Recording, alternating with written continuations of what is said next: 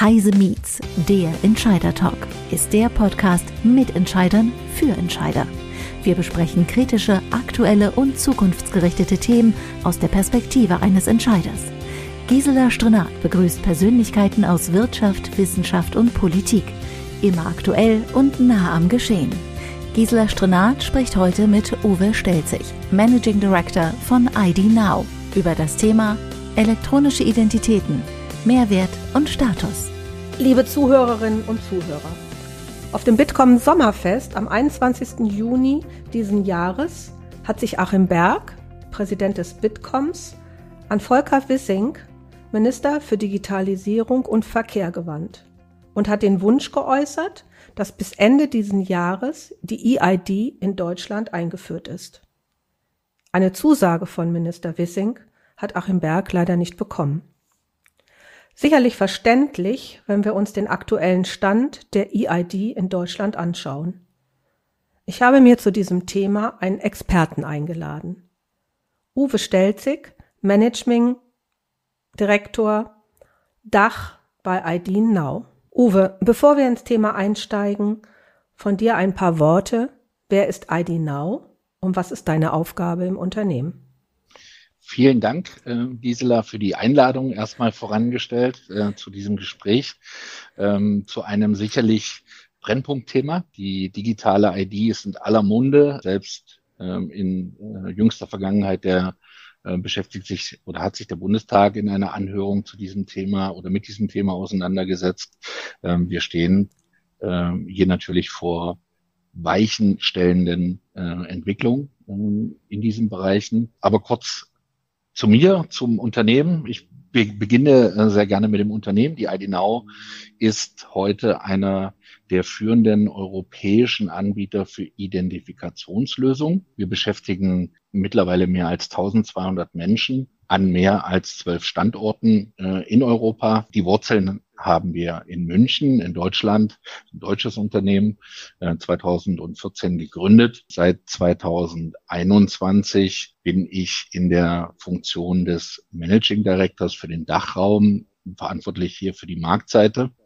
Zu meiner Historie ich habe 2011 zusammen mit zwei Kollegen ein Unternehmen gegründet, die Identity Trust Management AG, die wir im Jahr 21 an die ID Now verkauft haben. Das heißt, wir sind äh, aus einer Wettbewerbssituation in eine Konsolidierung eingetreten, äh, weil wir mit Blick auf die Entwicklungen äh, rund um Identitäten, Identitätsprüfungen erkannt haben, dass das gemeinsam besser geht als getrennt im Wettbewerb. Meine EID-Erfahrungen beziehen sich auf die Marktseite. Ich habe äh, in einem, mit meinem Team in 2015 ein Sammelberechtigungszertifikat zur Nutzung der EID äh, umgesetzt, äh, mit der Governicus und der Bundesdruckerei realisiert, eine technische Integration, die es unseren Kunden ermöglicht, die EID als Identifikationsverfahren zu nutzen. Ähm, ich habe aufgrund dieser frühen Auseinandersetzung mit der EID eine äh, gute Historie äh, und eine Expertise aus Sicht der Anwender. Ja? Also nicht so sehr den technischen Background, wie das alles funktioniert, sondern äh, was ist die EID, wie kann die EID eingesetzt werden, wie funktioniert sie und warum sollte sie funktionieren und warum ja. funktioniert sie auch nicht. Nicht, genau.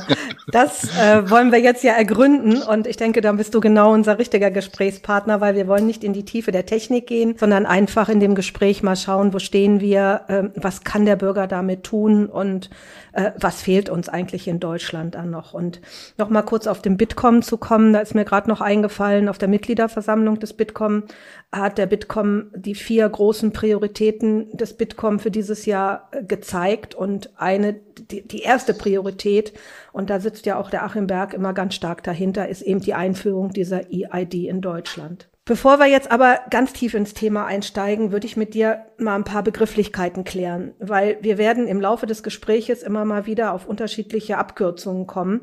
Und ich weiß nicht, ob jeder so äh, weiß, was womit gemeint ist. Und fangen wir doch einfach mal an, äh, Uwe. Was ist die, digitale ID oder die digitale Identität? Was ist damit gemeint? Ähm, die digitale ID als Buzzword wird natürlich auch unterschiedlich ausgelegt. Die digitale Identität aus meiner Sicht beschreibt eigentlich die Transformation meiner realen Identität in die Online-Welt.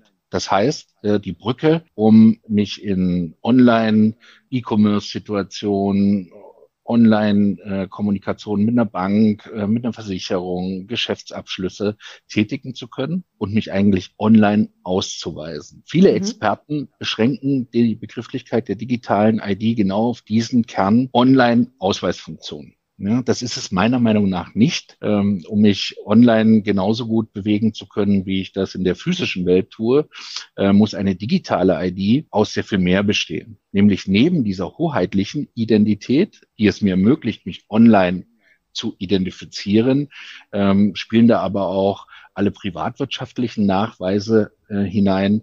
Ähm, ich muss mich auch als Geschäftsführer eines Unternehmens online als vertretungsberechtigte Person für dieses Unternehmen ähm, ausweisen können. Es spielen aber auch persönliche Nachweise in diese digitale Identität hinein. Äh, wir alle bedienen Social-Media-Profile, ähm, die wir heute führen.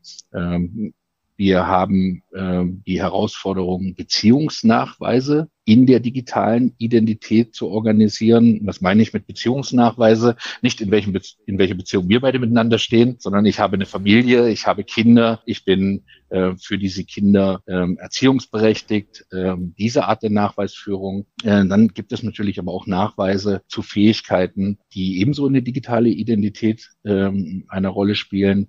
Was meine ich mit Fähigkeiten? Ich meine zum Beispiel äh, eine Flugbuchung, ein, ein Flugticket, ein eine Monatskarte für den ÖPNV, meine Fahrerlaubnis, also mein Führerschein als Nachweis zu führen, um mich auszuweisen, ich bin befähigt, ja, ich bin berechtigt, ich bin befähigt und ähm, natürlich auch und nicht zuletzt ähm, wichtiger Digitalisierungsschwerpunkt meine digitale Geschäftsfähigkeit ähm, spielt in eine digitale ID hinein.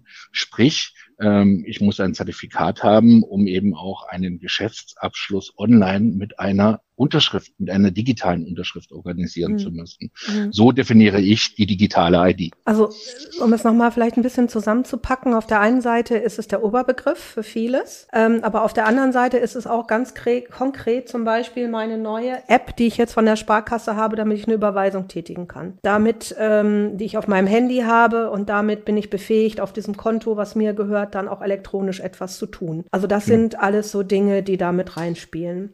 Jetzt reden wir wir aber von der EID oder EID oder von der Smart EID.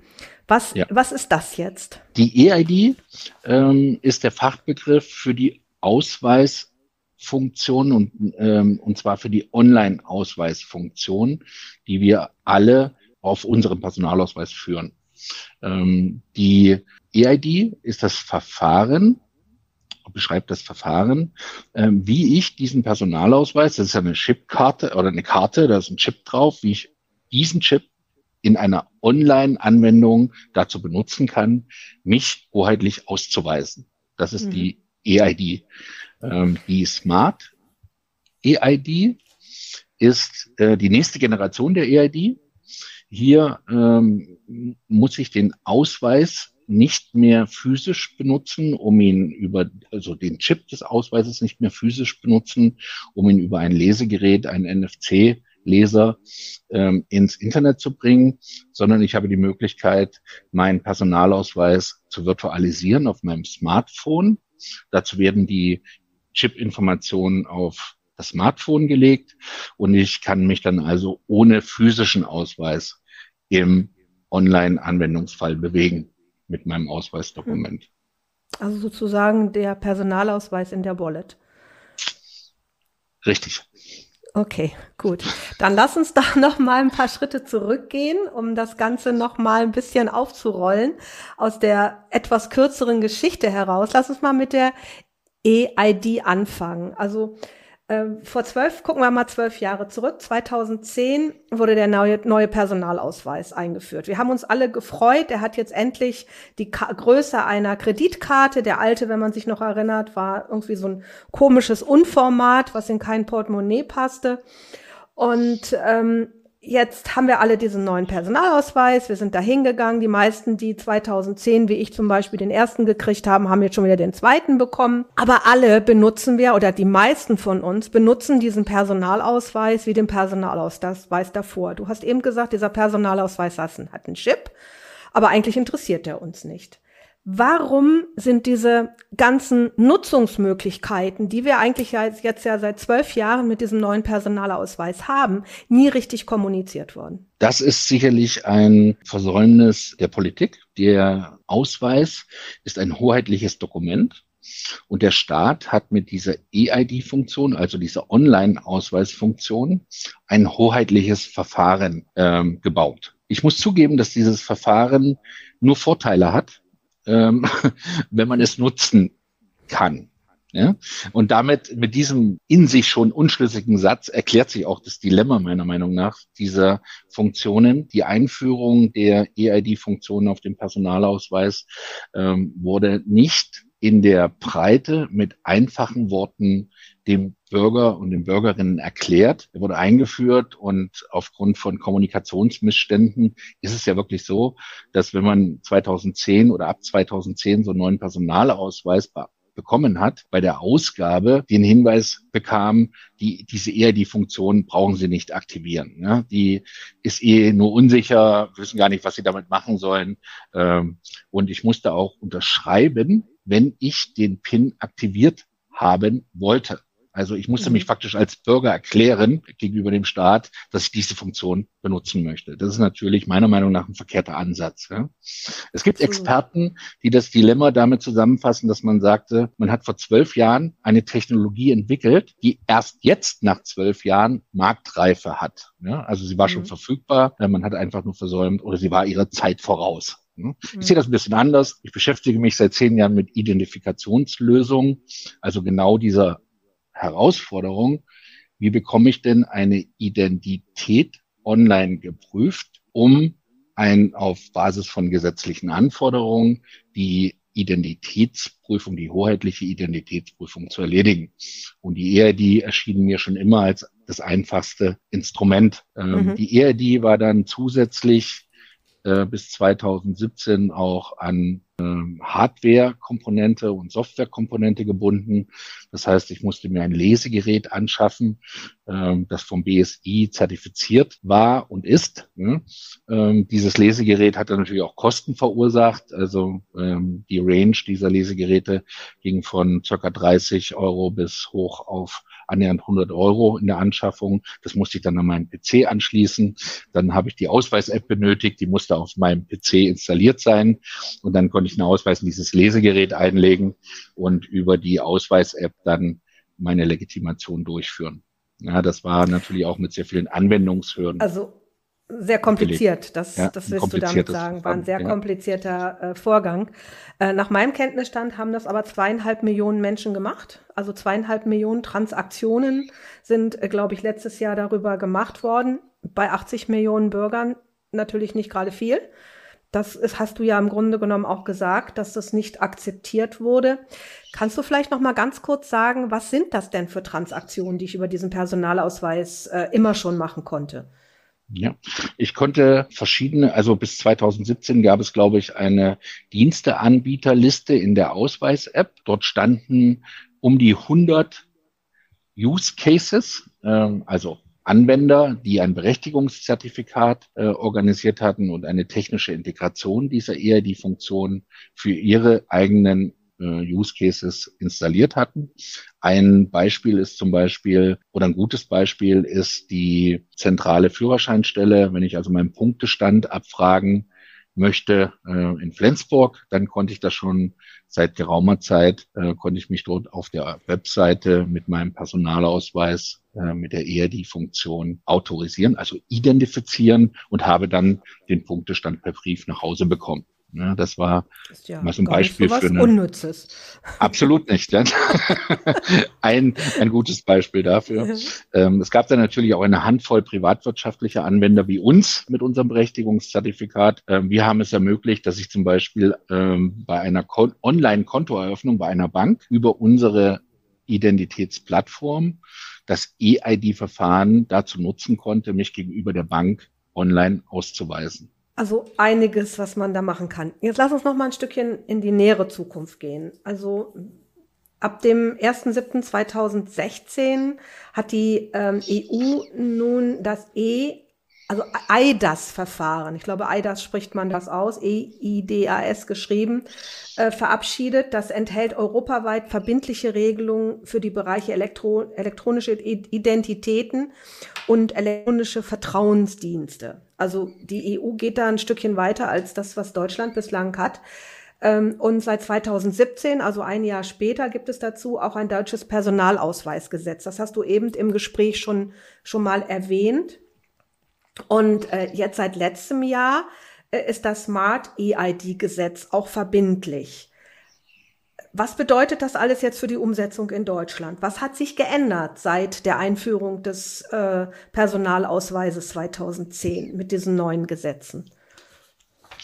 Also ähm, vielleicht beginnen wir mal mit dem Personalausweis und der nationalen Personalausweisgesetzgebung. Die wurde ja 2017 überarbeitet. Sie wurde modernisiert, das Gesetz. Und es wurden jetzt auch Möglichkeiten oder die prozessualen Anforderungen ähm, an die Nutzung der EID wurden verbessert. Ja, also unter anderem ein wesentlicher Schritt war, dass sich die EID-Funktion auch in der Vor-Ort-Situation, also in einer physischen Situation nutzen kann, indem ich über die sogenannte CAN, die befindet sich vorne rechts auf dem Ausweis, unten rechts steht so ein sechsstelliger Code. Mit diesem sechsstelligen Code kann man unter Anwesenden den Chip öffnen und die Daten auslesen. Ähm, das ist geöffnet worden 2017 für privatwirtschaftliche Anwendungen. Bis dahin war das rein eine hoheitliche Funktion. Ja, also die Bundespolizei konnte den jeden jeden neuen Personalausweis auch auslesen, auch wenn der PIN nicht aktiviert war oder ist. Ähm, das Personalausweisgesetz oder ab 2000, in 2017 wurden dann auch die Grundsteine gelegt für das Smart EID-Gesetz. Das Smart EID-Gesetz regelt, ähm, wie der Ausweis, unter welchen Bedingungen der Ausweis virtuell auf das Smartphone transportiert werden kann, um eben auch den Ausweis nicht mehr mitführen zu müssen. Ja, also der Schritt in die Richtung Wallet. Äh, wie bekomme ich denn meinen Ausweis virtualisiert, um ihn dann in Verbindung mit meiner PIN einfacher nutzen zu können. Ja? Mhm. Der Chip im Personalausweis äh, in der physischen Karte ist ein NFC-Chip. Das heißt, ich benötige ein NFC-Lesegerät, äh, wenn ich ihn verwenden will im EID-Verfahren. Ähm, ich halte ihn ähm, heute eben auch an ein Smartphone. Das ist auch geändert worden. Die Einschränkung, dass ich immer ein Lesegerät benutzen muss, ist aufgehoben. Ich kann heute also mit fast jedem gängigen Smartphone, das ein NFC-Chip, ein NFC-Leser hat, Chip hat, den Ausweis hinten dran halten und vorne über die Ausweis-App 2 meine PIN eingeben und kann mich dann einfacher legitimieren. Ja, also diese Hürden wurden äh, minimiert äh, um zur Nutzung. Die Nutzungshürden wurden abgebaut. Okay, wenn ich das jetzt richtig verstehe, Uwe, ist mein jetziger Personalausweis, den ich habe, meiner ist jetzt, glaube ich, ein Jahr alt, der hat jetzt sowohl den Chip wie auch dieses, äh, diesen, diesen Code da drauf. Das Jawohl. heißt, wenn ich mir jetzt auf mein, mein Smartphone oder mein Handy diese App drauflade, die kriege ich ja wahrscheinlich kostenlos irgendwo runtergeladen, dann könnte ich meinen jetzt bestehenden Personalausweis auf eine Wallet bringen. Das habe ich das richtig, richtig verstanden. Das Mittel, das noch fehlt, ist die PIN. Die mhm. CAN, diese Nummer, die vorne auf dem Ausweis steht, kann mhm. und darf nicht online genutzt werden. Für die Online-Nutzung musst du den Transport-PIN-Brief öffnen, den du circa eine Woche, nachdem du deinen neuen Ausweis abgeholt hast, hast du einen Brief bekommen von der Behörde. Mhm.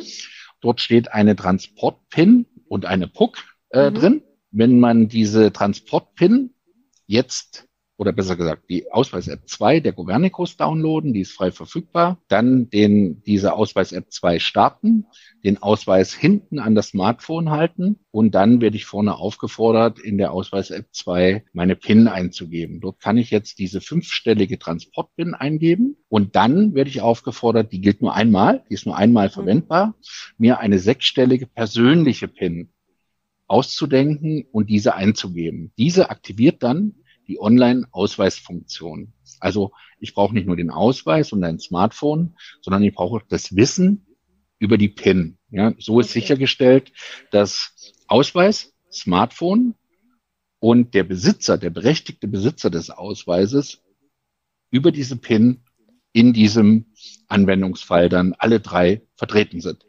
Okay. Nur dann. Jetzt bin ich ein bisschen, jetzt bin ich ja ein bisschen schusselig und habe auch ja. vor einem Jahr, als ich den Personalausweis da mitten während der Corona-Zeit abgeholt habe, natürlich diesen Brief verbusselt. Ich habe den nirgendwo mehr. Äh, wo kriege ich dann diese PIN jetzt her? Es gibt die noch von der Gemeinde? Es gibt zwei Möglichkeiten aktuell.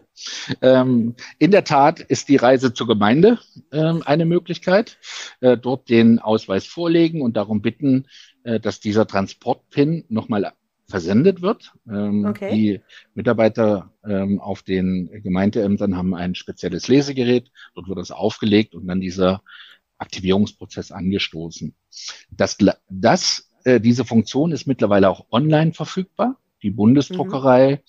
hat einen PIN-Rücksetz- und Aktivierungsdienst live genommen auf einer Webseite. Auf dieser Webseite werde ich aufgefordert, meine CAN, die vorne auf dem Ausweis steht, einzugeben und dann bekomme ich ähm, zehn Tage später ein Einschreiben mit persönlicher Übergabe und das dort finde ich dann die Transportpin und kann dann den Ausweis aktivieren. So, jetzt habe ich, jetzt habe ich da meinen Personalausweis einmal physisch im Portemonnaie und einmal nochmal elektronisch auf meinem, äh, auf meinem Handy als Wallet. Und äh, jetzt haben wir ja vorhin darüber gesprochen, als wir erklärt haben, was sind digitale ID und was ist eine E-ID, dass ich ja eigentlich mit diesem Personalausweis bei meinen, bei meiner digitalen äh, Identität, wenn ich mir jetzt irgendwie einen Fluch buche, hast du vorhin gesagt, oder irgendwelche, selbst bei, wenn ich jetzt meine Steuererklärung mache, nutzt mir das ja alles gar nichts. Weil da hat ja jeder sein anderes Verfahren, oder? Bei der Sparkasse nutzt es mir auch nichts, weil eigentlich, was mache ich denn damit? Dort kommen wir dann eben zu der ähm, weg von den eigentlichen ähm, hoheitlichen äh, Use Cases, die sich rund um unseren Ausweis definieren mit der EID und der Smart EID, hin zu der Idee einer ID Wallet. Ne? Die ID Wallet äh, ist praktisch der sinnvolle Container, in dem eine hoheitliche ID ähm, integriert wird oder auch mit einer Wallet sprechen kann. Und in dieser Wallet ähm, muss man dann ermöglichen, all diese anderen privatwirtschaftlichen äh, und äh, vorhin schon genannten Nachweise, sogenannte Attribute zu organisieren, weil die sind eigentlich der spannende Anwendungsfall. Ne? Wir brauchen natürlich, um so ein ähm, eine Flugbuchung durchführen zu können, vielleicht nicht, aber für die Eröffnung äh, oder Zugriff auf das Online-Banking braucht natürlich die Bank auch die Sicherheit, dass die richtige Person auf das Online-Bankkonto zugreift. Und deshalb muss diese digitale ID als Basis in einer Wallet verfügbar sein, mit dieser Wallet kommunizieren und den Benutzer mit seiner hoheitlichen Identität autorisieren im Use Case. Es ist absolut mhm. richtig. Äh, es gibt dazu auch eine Erhebung. Wir alle haben heute äh, roundabout im Durchschnitt 80 unterschiedliche Identitäten im Internet. Ja, das sind ähm, das sind irgendwelche ähm, Konsumentenkonten auf irgendwelchen ein Amazon-Konto, ein Facebook-Account, ein, ein LinkedIn-Account und so summiert sich das zusammen. Ja, in einer ähm, Lufthansa-App habe ich eine, ähm, eine Login, ähm, diese digitale Identitäten und das ist der Ansatz, sollen zentralisiert werden in einer Wallet, aus dieser einen Wallet heraus verfügbar sein. Und diese eine Wallet muss dann natürlich aber auch mit dem Use Case sprechen können. Ja, das ist die große ja. Herausforderung. Entschuldigung, diese 80 haben dann ja auch nochmal 80 verschiedene Passwörter. Ne? Da wird's dann Absolut. ja dann, da wird's dann ja richtig genau. kompliziert und das ärgert mich also permanent. Und ähm, das äh, könnte dann ja damit, äh, wenn wir das irgendwann mal wirklich über die elektronische Identität meines Personalausweises aufheben könnten, wäre es ja auch für jeden sehr viel komfortabler und einfacher, oder? Absolut richtig. Ähm, das ist auch der Ansatz der EIDAS, die du gerade angesprochen hast, mhm. diese europäische Verordnung, die 2014 initiiert und 2016 umgesetzt wurde in der EU. Die EIDAS in ihrer ersten Version hat sich darauf konzentriert, die elektronischen Vertrauensdienste Anwendungen für den europäischen Binnenmarkt einheitlich zu regeln. Das klang jetzt wieder nach Fachchinesisch. Ähm, es geht hier um Signaturanwendung.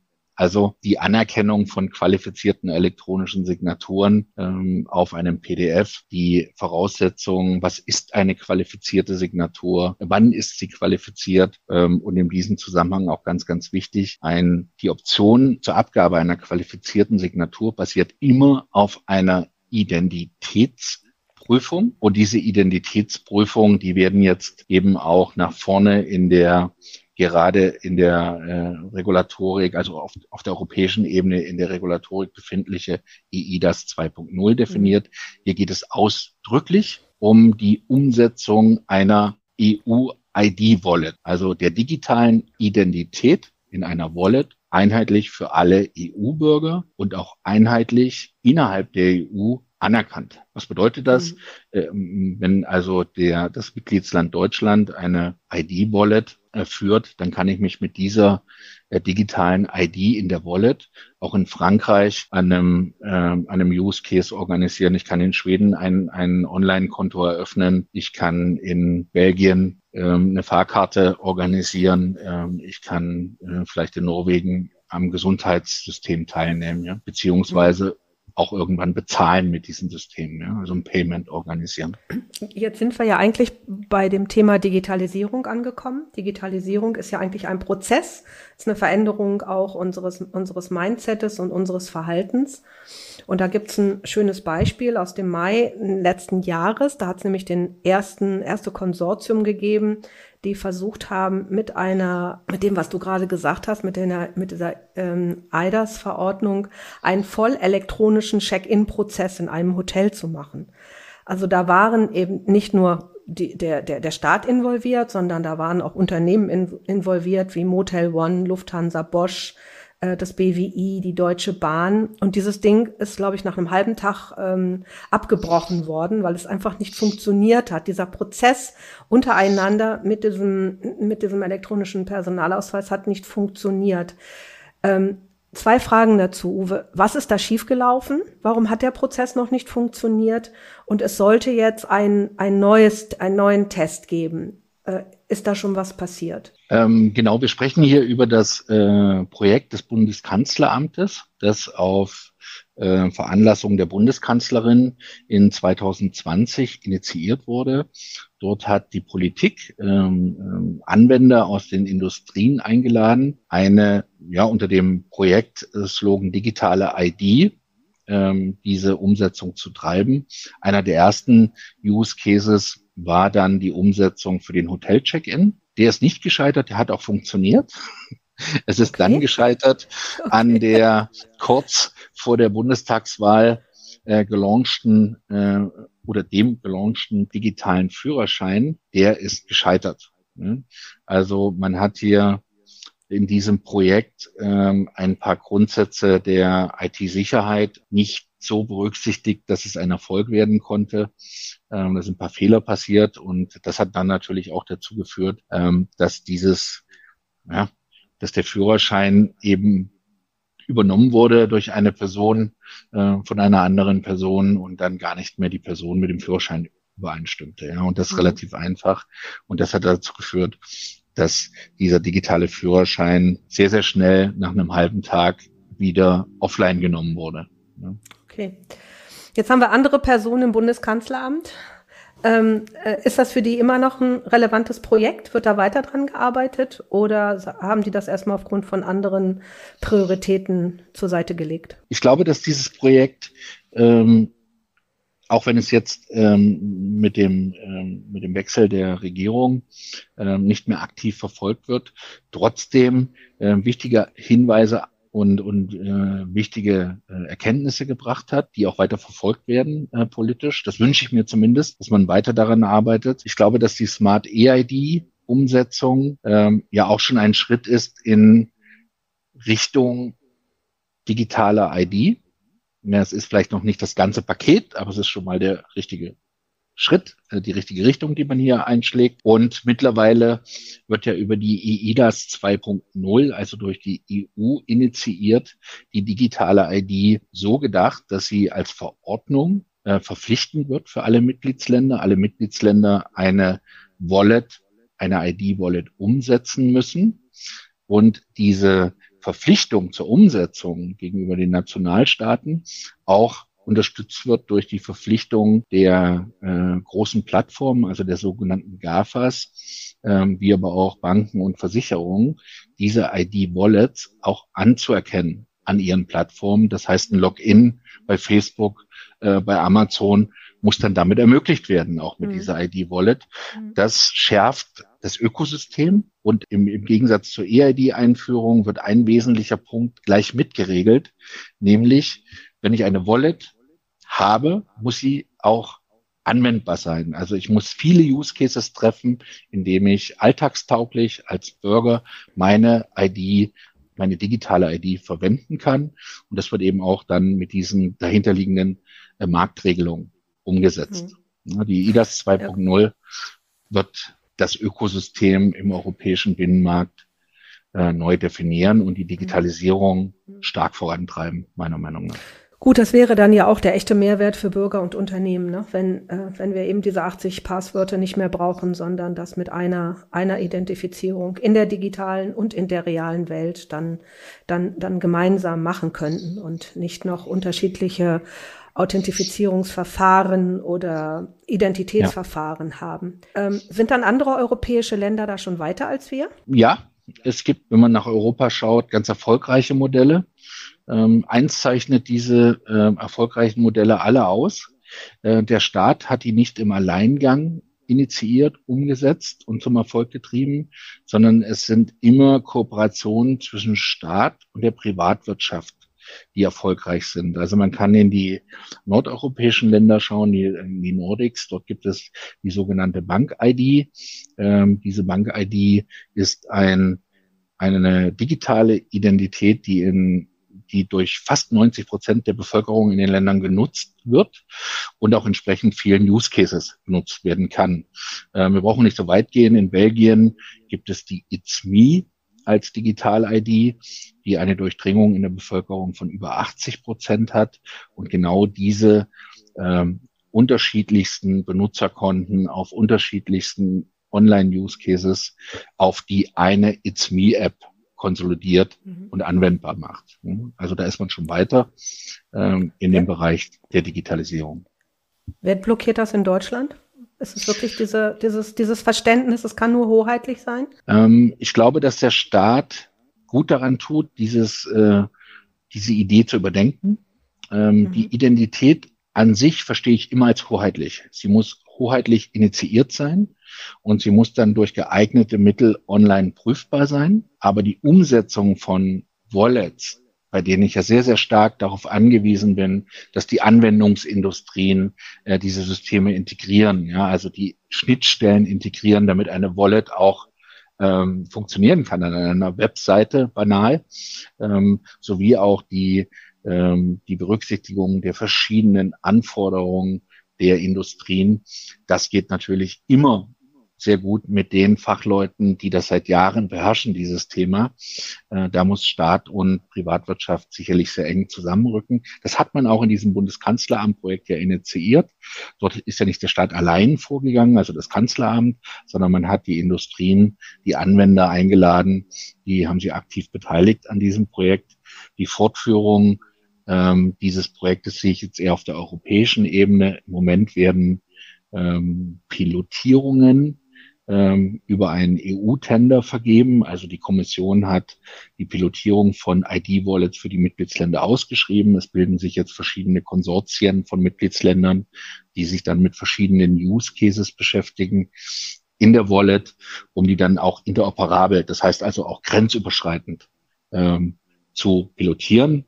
Und ich denke, dass wir bis 2025 ist so meine Erwartung, ähm, dann noch ein einheitliches Framework haben, unterhalb der Verordnung eine ähm, Toolbox haben, in, aus der abgeleitet werden kann, wie solche Wallets miteinander funktionieren können und müssen. Also die Basis des Ökosystems geschaffen wird ja, über die nächsten Jahre.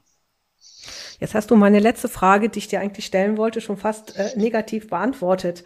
Ich wollte noch mal auf den Anfang unseres Gespräches zurückkommen, nämlich der Wunsch des Bitkom und der Wunsch von Achim Berg, dass doch der unser äh, Digitalisierung und Verkehrsminister Wissing eben dieses Thema ähm, EID äh, schneller vorantreibt, äh, ja scheinbar ja, das ist ein Wunsch, aber der auch von Wissing nicht erfüllt werden kann. Wenn du gerade sagst, es wird noch bis 2025 dauern, bis die EU so weit ist und dass die EU jetzt im Grunde genommen im Driver Seat sitzt, ähm, kann Deutschland ja relativ wenig tun, oder? Im Prinzip ist Deutschland ja auch ein Mitgliedsland in der EU mhm, ja. und dann natürlich auch verpflichtet zur Umsetzung. Ähm, spannend ist, ähm, wie die diese europäische Verordnung dann in Deutschland umgesetzt wird. Ja, wir wissen, es sind ähm, 27 Mitgliedsländer und die nationalen Umsetzungen von EU-Verordnungen sind auch schon mal unterschiedlich von Mitgliedsland zu Mitgliedsland. Ähm, in der aktuellen noch nicht fest definierten äh, Regulatorik der EIDA steht, dass ein Mitgliedsland entweder selber eine Wallet baut, äh, b einen Dienst damit beauftragt, eine Wallet zu bauen oder c äh, ein Zertifizierungswerk aufsetzt, gemäß EIDAS, um privatwirtschaftliche Wallets äh, zuzulassen und zu überwachen. Ja, also als Staat äh, in der hoheitlichen Aufgabe der Überwachung der Systeme aktiv zu sein. Wir hoffen, dass es C wird in Deutschland. Wenn man sich für die Version C entscheidet, kann ich garantieren, ähm, dass wir sehr, sehr schnell Wallet-Lösungen im Markt sehen werden. Also wir als ID Now arbeiten an einer ID-Wallet, äh, um genau diese Herausforderungen EIDAS-konform aufzulösen. Andere Teilnehmer aus dem Markt arbeiten an Wallet-Umsetzung. Es gibt auch schon die ersten Wallets im Markt. Ist auch kein Geheimnis. Also wir glauben, dass wir mit diesem regulatorischen Framework in der, auf der europäischen Ebene äh, sehr wohl als Privatwirtschaft die Lage versetzt werden, dieses Thema ein bisschen schneller zu besetzen, als es dem Staat möglich ist. Hm? Mhm. Das ist ja auch ich glaube, klar. Hm. Das wäre uns, glaube ich, allen zu wünschen, weil das ist natürlich dann auch wieder der absolute Treiber äh, für die Digitalisierung, weil Digitalisierung dann einfacher wird, als sie heute ist. Und wir eben nicht mehr diese 80 unterschiedlichen Passworte haben, jetzt nur aus der Sicht des, des, des Konsumers gedacht. Bei Unternehmen sieht es ja. dann ja noch ein bisschen komplizierter aus. Aber ich glaube, das, das wäre uns allen zu wünschen. Uwe, Vielen Dank. Vielen Dank für das Gespräch. Vielen Dank für die vielen aufklärenden äh, Sätze von dir. Ich glaube, äh, ich habe es jetzt auch verstanden. Ich habe jetzt auch verstanden, wo es hängt und ich habe jetzt auch verstanden, was noch getan werden muss. Und äh, ich glaube, er wird auch viel immer in einen Topf geschmissen und äh, ich denke, das hast du auch sehr gut aufgeklärt, ähm, äh, dass, dass das eben nicht ein und dasselbe ist, sondern dass wir von unterschiedlichen Dingen reden. Vielen Dank. Ähm, ja, danke für deine klaren Worte. Ich danke dir. Das war Heise Meets, der Entscheider Talk. Beim nächsten Mal begrüßt Gisela Stronat Annalena Husenfeld, Geschäftsführerin der DFA Digital für alle GmbH, zum Thema digitale Teilhabe. Wo ist Handlungsbedarf? Wir freuen uns auf Sie.